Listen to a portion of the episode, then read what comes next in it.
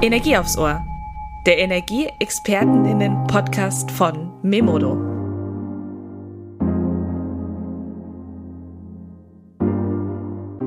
Hi Energiefans. Heute gibt es wieder Energie aufs Ohr.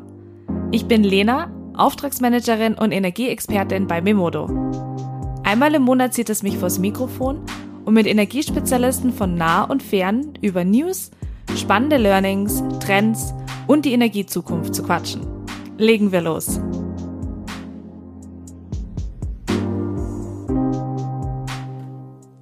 Hallo zusammen und herzlich willkommen zum 21. Memodo Podcast Energie aufs Ohr.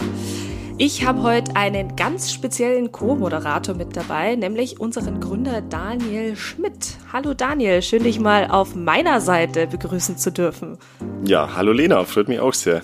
Du warst ja immer auf der anderen Seite, ähm, aber heute unterstützt du mich. Wir sprechen nämlich, weil die Welt wird immer elektrischer, ähm, kann man nicht abstreiten, ist so. Man möchte Elektroautos fahren, man möchte mit Strom heizen, man möchte einfach ganz, ganz einfach unabhängig sein. Und wahrscheinlich in den Zeiten steigender Energiepreise jetzt umso mehr. Aber was bedeutet denn das Ganze? Ja, was bedeutet es? Schaffen wir das? Solar und EV für alle. Ja, und zu dem Thema haben wir heute Herr Dr. Andreas Piepenbrink, Gründer und Geschäftsführer von der Firma E3DC. Hallo Andreas.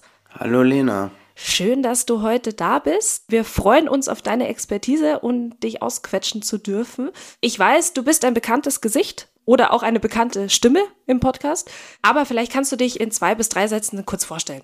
Ja, ich bin, äh, wie du ja schon gesagt hast, der Gründer der Marke E3DC und äh, bin auch Vice President für Energy Management in der Hager Gruppe.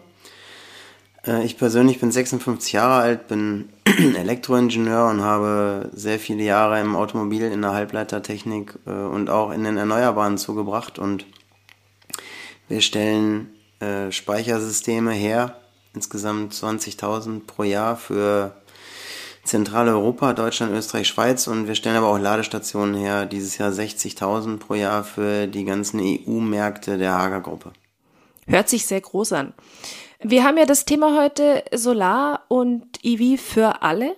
Ähm, hört sich gut an, brauchen wir auch für die Energiewende, klar. Aber starten wir gleich mal, schaffen wir denn das überhaupt? Also ich bin ja pro Energiewende und laufe ja jeden Tag ins Unternehmen, um dieselbige voranzubringen. Aber wir schaffen das natürlich in Deutschland nicht. Die Frage ist, was die Energiewende sein soll. Eine vollständig erneuerbare Gesellschaft in Deutschland benötigt ungefähr 2500 Terawattstunden äh, Endenergie. Wärme und Mobilität, Schwerlast und Industrie ist da drin. Ähm, wenn man mit 1300 Volllaststunden rechnet, äh, wären das ungefähr 1000 Gigawatt Photovoltaik und 300 Gigawatt Wind. Äh, in den letzten 30 Jahren haben wir davon 10% geschafft, Lena. Den Rest kannst du dir selber ausrechnen. Das heißt, wir haben bessere Ausbauziele, die Technik ist brauchbar und ist skalierbar. Ich freue mich auch, aber zu behaupten, dass wir eine klimaneutrale Gesellschaft bekommen, wird mit den aktuellen Vorgehensweisen nur begrenzt möglich sein. Mhm. Wir sprechen später auch nochmal um äh, eventuell auch eben die politischen Gründe dahingehend. Aber was wir nicht abstreiten können, ist, äh, mehr Menschen wollen elektrisch unterwegs sein oder eben auch mit Strom heizen. Ja, also wir brauchen, wie du gerade gesagt hast, deutlich mehr erneuerbare Energien. Ähm, was machen wir denn schon, dass wir diese Nachfrage bedienen? Wir machen ja schon sehr viel, Lena. Wir haben ja letztes Jahr in Deutschland eine unglaubliche Zahl geschafft, fast eine Dreiviertelmillion Ladestationen. Äh, das heißt, Deutschland hat bewiesen, dass sie trotz der angeblichen Installateurskapazitäten, die fehlen, fast eine Million Ladestationen bauen können. Die Automobilindustrie wird dasselbe tun. Sehr bald eine Million pro Jahr bauen und mehr. Und äh, so werden wir natürlich dann im Jahr 2030 möglicherweise mehr als 10 Millionen Charger und mehr als 10 Millionen Autos haben. Aber auch das ist relativ wenig, weil wir immer noch 80 Prozent Verbrennerfahrzeugbestand haben werden. Aber wir sind auf einem sehr guten Weg und bei Wärmepumpen ähnlich und die PV-Zahlen kennst du wahrscheinlich genauso gut wie ich. Da haben wir ja überwiegend Kleinanlagen, weil das politisch halt äh, nicht gewollt war, die flächendeckende Photovoltaik. Aber das ändert sich ja auch gerade und ich denke, dass wir schon sehr viel erreicht haben, aber die Energiewende kommt auch durch die Industrie selbst. Andreas, jetzt, ähm, du hast es ja gerade schon gesagt und Lena hat es auch nochmal wiederholt. Ähm, wir sind auf einem, ich würde mal sagen, vernünftigen Weg. Und letztes Jahr wurden ja 5,2 Gigawatt an Photovoltaik zugebaut. Und jetzt hat sich ähm, Robert Habeck Anfang des Jahres hingestellt ähm, und vollmundig, ähm, ja, nicht behauptet, ähm, sondern gesagt, der PV-Zubau muss vervierfacht werden. Also wir benötigen einen Ausbau von 20 Gigawatt pro Jahr. Nochmal, wir haben letztes Jahr 5,2 Gigawatt geschafft. Hältst du das, was Robert Habeck da sagt und proklamiert, für realistisch? Kriegen wir das hin? Und wenn ja, wie kriegen wir das hin? Also was muss passieren, damit wir eben diese 20 Gigawatt auch an Zubau schaffen können? Was, wie siehst du das? Also erstmal zu den Zahlen. Ähm, ich freue mich erstmal, dass solche Zahlen überhaupt offiziell mal genannt werden, aber sie sind natürlich viel zu wenig. Mein Ex-Chef Dr. Werner Brinker hat dazu einen schönen Artikel geschrieben. Ich sagte ja 1000 Gigawatt Photovoltaik, weil ich eben ein Mensch bin, der an Zielen arbeitet, nicht nur an Phrasen. Und 20 Gigawatt pro Jahr, die wir auch nicht schaffen, ähm, mal wie viele Jahre, wären 50 Jahre, die haben wir nicht mehr. Das heißt, die Ausbauziele sind zu gering und wir müssen eigentlich einen Plan machen für zwei Prozent der Fläche der Bundesrepublik, äh, die Photovoltaik aufnehmen muss.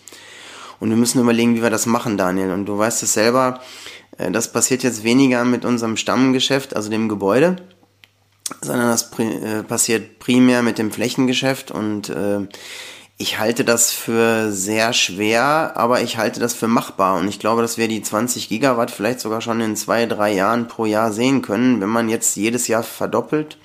Warum soll das nicht möglich sein? Ich meine, der, der Markt will das, die Versorger will, wollen das, die Politik will das, der Bürger, denke ich, wird es auch wollen, weil er möchte ja auf Dauer schon erneuerbar sein und äh, auch die Gestehungskosten äh, nicht mit Entsorgung von Atomkraftwerken äh, verwechseln also nochmal, 20 Gigawatt sind eine gute Zahl, aber zu wenig und äh, auch die erreicht man nur in der Fläche. Das heißt, äh, da spielt das Gebäude fast keine Rolle, Daniel.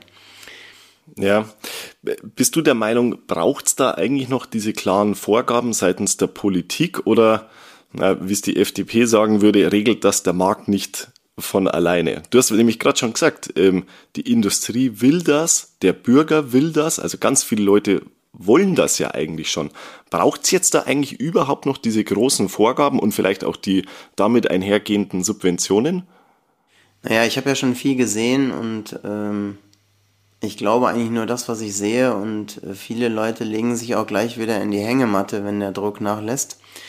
Ähm, theoretisch, wenn wir nur von vernünftigen Menschen umgeben wären, Daniel, bräuchte es jetzt relativ wenig Rahmenbedingungen, dann würde es einfach so funktionieren. Aber ich denke, es braucht auf jeden Fall noch ambitioniertere Zielvorgaben und ähm, es braucht einfach andere Rahmenbedingungen. Das heißt, ähm, Bürokratieabbau, es muss ähm, es muss ganz klar einen Plan für, die Wind, äh, für den Windkraftausbau geben. Da hat man, prinzipiell hat man ja die Technologie, nur ähm, man hat halt den Green Deal im Sinne von Investitionen in der Fläche nicht äh, im Griff, weil eben dazu drastische Investitionen und ein Umbau nötig ist.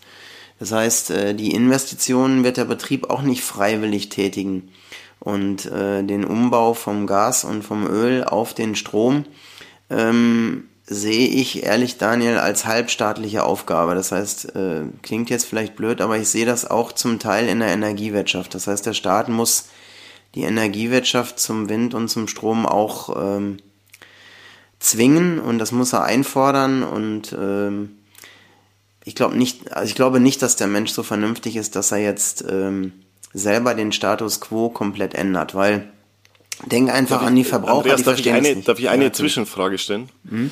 Wenn du von der Energiewirtschaft sprichst, wen genau meinst du da?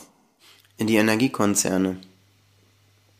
Die Erzeugungskapazitäten. Also du, du sagst haben. die Ener mhm. Also du sagst die Energiekonzerne, ähm, die E.ONs, die RWEs, die Vattenfalls dieser Welt, die müssen ähm, auch müssen da mitmachen.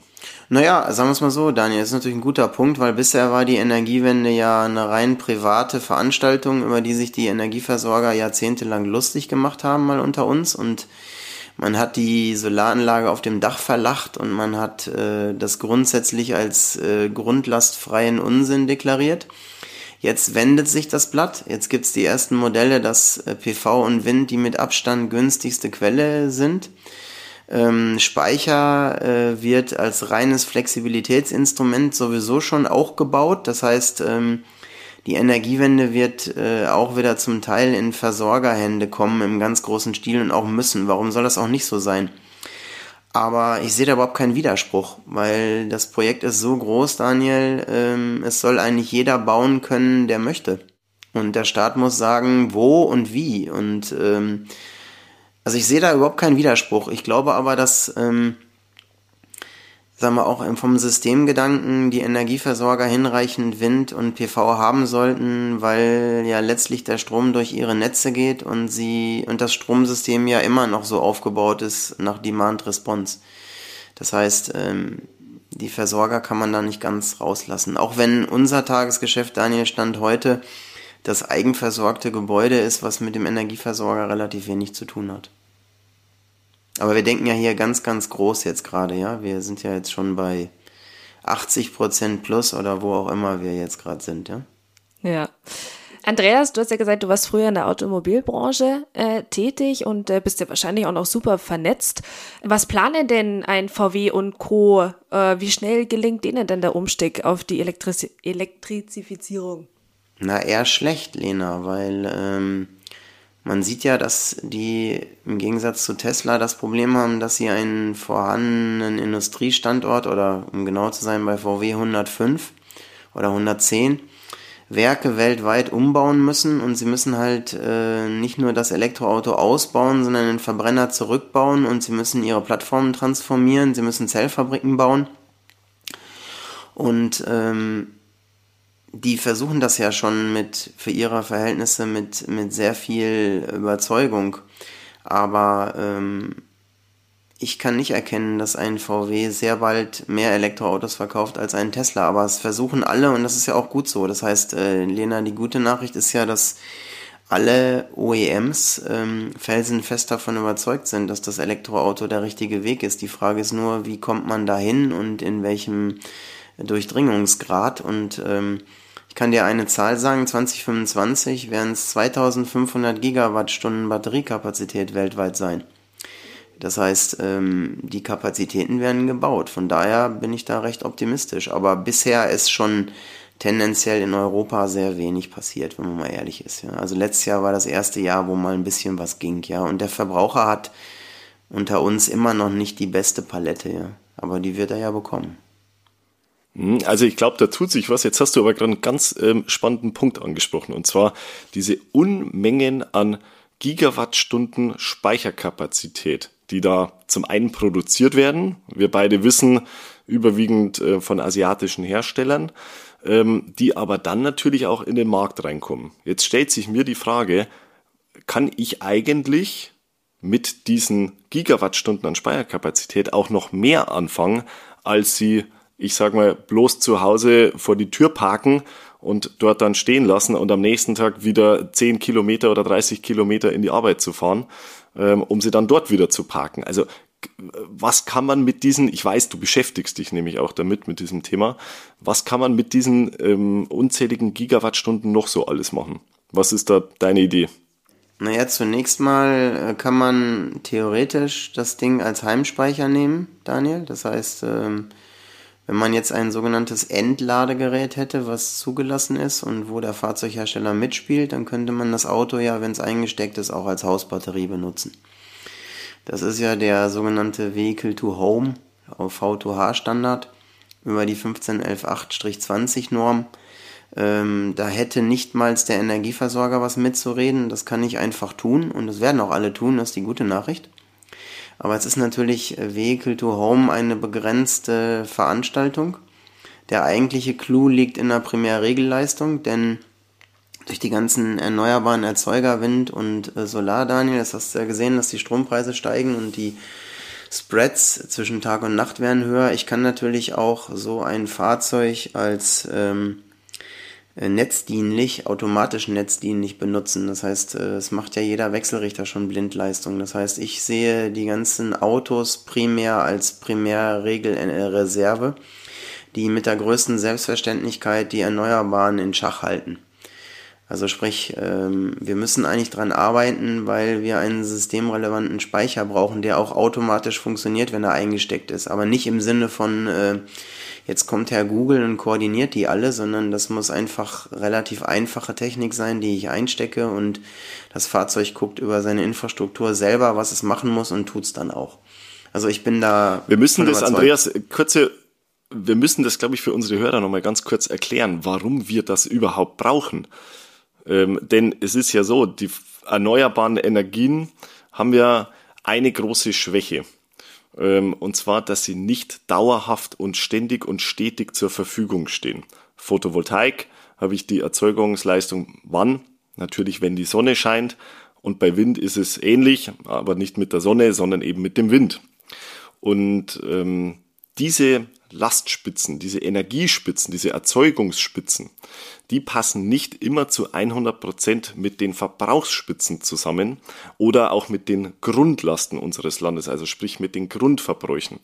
Und deshalb müssen wir, wenn wir die Energiewende wirklich schaffen wollen, müssen wir Wege finden, wie wir diese Lastspitzen kappen. Das kann man auch im ganz kleinen Maßstab machen, zum Beispiel im Gewerbe. Da kann man sogenannte Gewerbespeicher einsetzen und auch hier Lastspitzen kappen.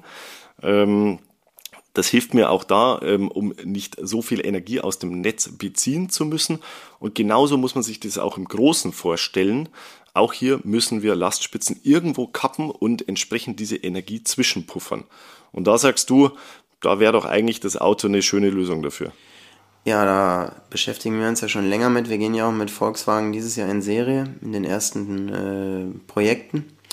Und man kann es auch anders sagen, Daniel, die aktuelle Speicherleistung im Netz sind ja eigentlich nur Pumpspeicher, wo Wasser drin ist, in Talsperren. Und die sind halt sehr langsam. Und äh, die Autos oder die Wechselrichter äh, mit denselbigen, die sind halt sehr schnell und sehr dynamisch und das brauchen wir halt. Das heißt, wir brauchen schnelle Dynamikeinrichtungen, die das tun, was du eben gesagt hast. Und äh, das werden wir auch alles kriegen. Mein persönliches Problem ist, dass die Energiepolitik dahingehend, ähm, ja, sagen wir mal, nicht proaktiv ist und dass ein neuer Kampf ähm, Energieversorger gegen Autobauer äh, entstehen wird, weil die natürlich, Energieversorger natürlich auch nicht zwingend ein Interesse daran haben, dass jetzt jedes Auto sozusagen eine Erzeugungseinheit äh, darstellt, ja. Das möchten die einfach nicht. Oder zumindest hat der, wie heißt er, der BDEW sich da bisher noch nicht progressiv geäußert und das wäre auch eine politische Aufgabe für Herrn Habeck, da mal äh, den Koalitionsvertrag entsprechend zu agieren und da, wie sagt man, Freedom to Operate zu schaffen. Denn ohne ohne, ohne dürfen gibt es auch kein Können, Daniel. Andreas, wir haben ja jetzt viel über Heim oder Speicher im Generellen gesprochen, sowohl in der Automobilbranche als auch in der PV. Ähm, wir haben jetzt aber das Problem seit, ja, sage ich mal, letzten Jahr, vorletzten Jahr, dass wir einfach so lange Lieferzeiten drauf haben. Ähm, wie wird es so bleiben? Kriegen wir das hin? Weil wenn wir weiterhin solche krassen Verzögerungen haben, dann haben wir natürlich auch noch ein anderes Problem. Also dann kriegen wir es ja gar nicht auf die Reihe. Naja, Lena, die Lieferzeiten hat man ja immer dann, wenn eine Produktion ausverkauft ist oder die Leute nicht mehr zur Arbeit kommen. Und jetzt hätte ich fast gesagt, jetzt könnte ja die letzte Generation, die sich auf unsere deutschen Autobahnen legt, auch mal für die Energiewende mitarbeiten, aber da werden die sich zu fein für sein. Deshalb äh, werden wir einfach so lange warten müssen, bis die neuen Produktionen zugebaut sind oder die alten wieder Volldampf laufen.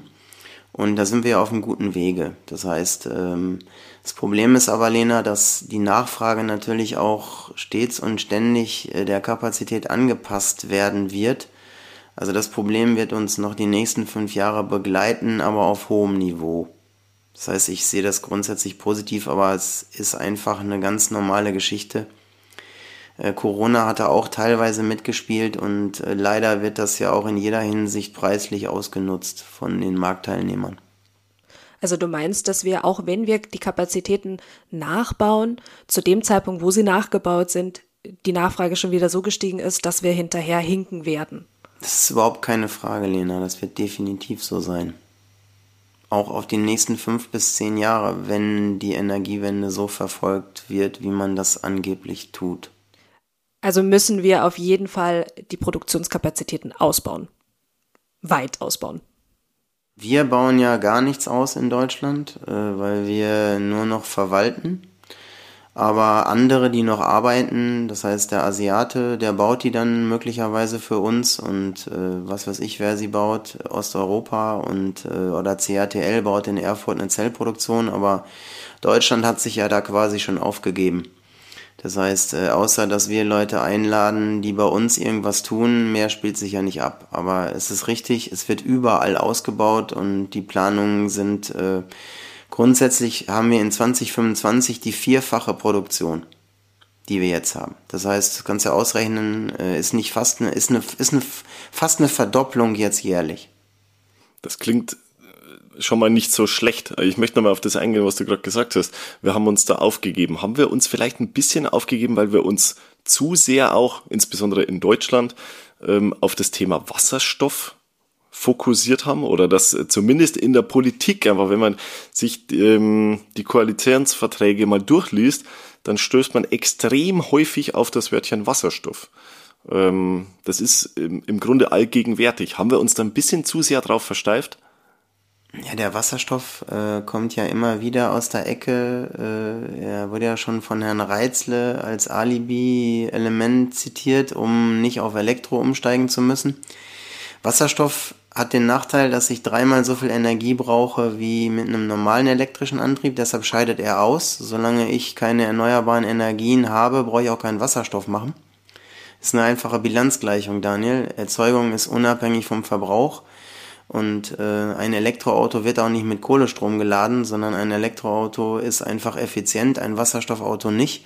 Und dass der Wasserstoff für, ähm, für Stahlwerke und sonstige Quartiere als Langzeitspeicher eingesetzt wird. Ähm, ich persönlich sehe das nicht, weil wir nicht genügend Erneuerbare haben. Für mich ist das ähm, eine falsche Zielrichtung, weil die Zielrichtung muss sein, massiver Ausbau von E-Autos, massiver Ausbau von Wärmepumpen und Zubau von Sonne und Wind. Und bevor das nicht gemacht ist, muss man nicht über Mittelverschwendung nachdenken. Das ist aber wahrscheinlich eine Einzelmeinung. Finde ich also dem kann ich so zustimmen. Jetzt hast du, du sprichst hier lauter äh, Dinge an, äh, wo ich dir super gern dann weitere Fragen dazu stellen möchte. Ähm, die Lena ärgert sich wahrscheinlich schon, dass sie mich heute mit dazugeholt hat, weil ich sie gar nicht mehr zu Wort kommen lasse. ähm, aber jetzt hast du noch ein, ein, ein ganz ähm, wichtiges Wort gesagt, Wärmepumpe. Mhm. Ähm, ich bin da voll auf, auf deiner Seite. Wenn wir die Energiewende schaffen wollen, müssen wir viel mehr Wärmepumpen in die Häuser kriegen. Letztes Jahr wurden noch nicht mal 150.000 Wärmepumpen in Deutschland installiert. Also das traurig. ist, das, du sagst es, das ist traurig. Ich wollte sagen, das ist ein Witz. Was denkst du, woran, woran liegt's? Ja, es ist ja klar, woran es liegt, Daniel. Erstens sind die Produktionen nicht da. Das heißt, wenn du der Martin Fissmann wärst oder die Familie Weiland, dann hast du ja auch erstmal ein Werk für Gasthermen und was weiß ich, was du sonst noch machst. Das müsstest du ja radikal runterfahren und die Wärmepumpenwerke radikal rauffahren. Der Vorgang ist im Gange, aber nicht abgeschlossen.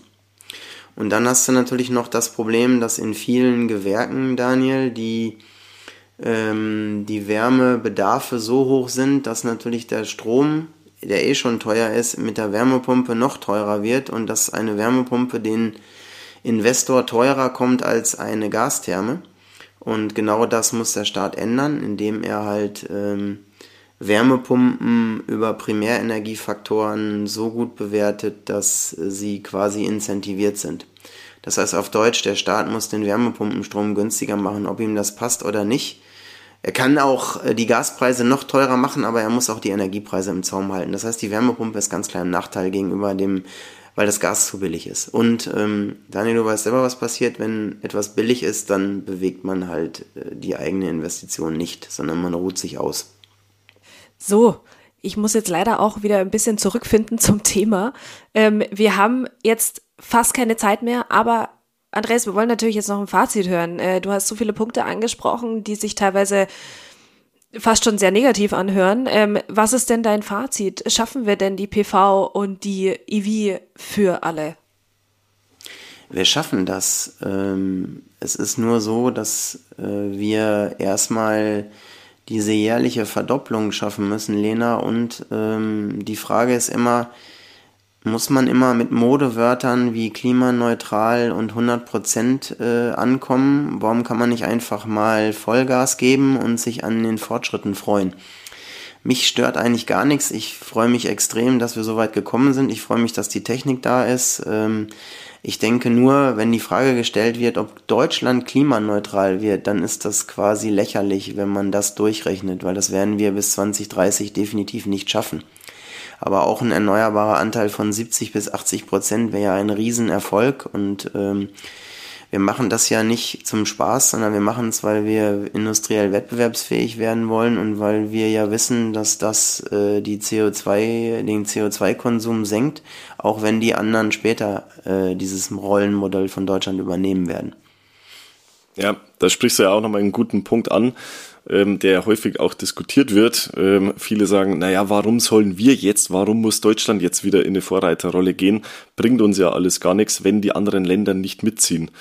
Ähm, aber da sehe ich es auch so, wir haben das, diese Vorreiterrolle bei der Photovoltaik eingenommen damals. Hätten wir damals Photovoltaik nicht so nach vorne geschoben, wie wir es getan haben als Bundesrepublik Deutschland, mit all den Menschen, die damals ähm, auch damit zu tun hatten, dann wären die Produktionskapazitäten auch nie so entstanden, wie wir sie heute sehen. Ja, sie sind in Asien. Das ist richtig. Aber sie wurden eben auch in Asien massivst nach oben skaliert. Ähm, und so und nur so kann man jetzt überhaupt eine Belieferung der Welt mit Photovoltaikmodulen auch sicherstellen. Und vielleicht brauchen wir ein ähnliches Konzept, ein ähnliches Modell auch bei weiteren Technologien. Ähm, Beispiel der Wärmepumpe, die du gerade genannt hast ähm, Beispiel der Stromspeicher, wo wir es ja eigentlich auch schon sehen, diese Entwicklung. Aber ich möchte mich dir da anschließen, wir schaffen das, aber ich halte es auch für gefährlich, wenn man sich so endgültige Ziele setzt und sagt, bis 2030 müssen wir 100 Prozent erreicht haben. Denn da ist die Gefahr sehr, sehr groß, dass man Menschen enttäuscht, weil wir und ich gehe auch wie du davon aus, dass wir es eben nicht zu 100 Prozent schaffen bis 2030. Ähm, und wenn wir aber nur 75 Prozent schaffen, dann ist es auch schon ein Riesenerfolg. Absolut. Oh, Andreas, ähm, ich weiß nicht, ob du es schon mitbekommen hast. Wir machen ja zum Schluss immer noch mal ein kleines Spielchen. Das sind drei schnelle Fragen an dich. Ähm, die haben wir dir natürlich im Vorhinein nicht mitgeteilt. Ähm, einfach noch mal, um dich ein bisschen besser kennenzulernen. Wie gesagt, drei schnelle Fragen, drei schnelle Antworten. Ähm, aus dem Bauch raus am besten. Ich würde auch gleich mit der ersten äh, starten. Kitesurfen oder eher Windsurfen bei dir? Altersgerecht äh, nehme ich Kitesurfen, weil da muss man sich nicht so anstrengen. okay, gut. Da möchte ich übrigens ergänzen, ich weiß das nämlich aus eigener Erfahrung, Andreas ist ein ausgezeichneter Kitesurfer. Ach so, na dann, daher kam die Frage. Gut. Dann Andreas, zweite Frage. Was war denn dein letzter Fehlkauf? Oh, mein letzter Fehlkauf. Ähm, da muss ich sagen, fällt mir nichts ein, weil ich eigentlich relativ wählerisch bin und äh, kann, ich, kann ich mich wirklich nicht dran erinnern. Würde dir gerne was sagen, fällt mir aber nichts ein. Ja, das ist ja auch gut. Dritte Frage. Ja, jetzt weiß ich natürlich nicht, ob das überhaupt auf dich zutrifft. Birkenstock oder Flipflop im Sommer? Auf jeden Fall Flipflop und wenn überhaupt nur Ipanemas. Ah, okay, okay. Äh, sogar eine Marke. Ich kenne nur die Hawaiianas, das sind meine Liebsten. Mhm. Die sind ähnlich. Ja, gut. Ähm, vielen Dank, Andreas. Äh, ich würde euch beide gerne noch Stunden um Stunden reden hören. Ähm, aber leider reicht uns halt auch wieder nur eine begrenzte Zeit in unseren Podcast-Folgen. Ähm, viel gelernt haben wir heute. Du hast viel gesagt. Äh, vielen Dank, Andreas, dass du da warst und äh, deine Expertise mit uns teilst. Ja, danke für die Einladung. Auch ein großes Danke an meinen heutigen Co-Moderator, auch wenn er ab und zu mal die Seiten gewechselt hat, aber das ist auch okay. Danke, Daniel, dass du heute mit dabei warst. Ja, danke, dass ich dabei sein durfte, Lena. Und Entschuldigung, wenn ich dir Redezeit geklaut habe, aber ähm, wenn ich den Andreas hier schon mal so habe im Podcast, dann muss ich ihn natürlich auch mit der einen oder anderen Frage löchern. Das ist natürlich alles gut. Wir wollen ja das meiste aus dem Andreas rausholen und ich denke, das haben wir heute gemacht. Ja, dann vielen Dank an euch alle da draußen. Schön, dass ihr auch wieder heute dabei wart bei einer Memodo Podcast Folge und äh, wir freuen uns natürlich auch, euch bei unserer nächsten dabei zu haben. Tschüss und Baba. Tschüss, danke.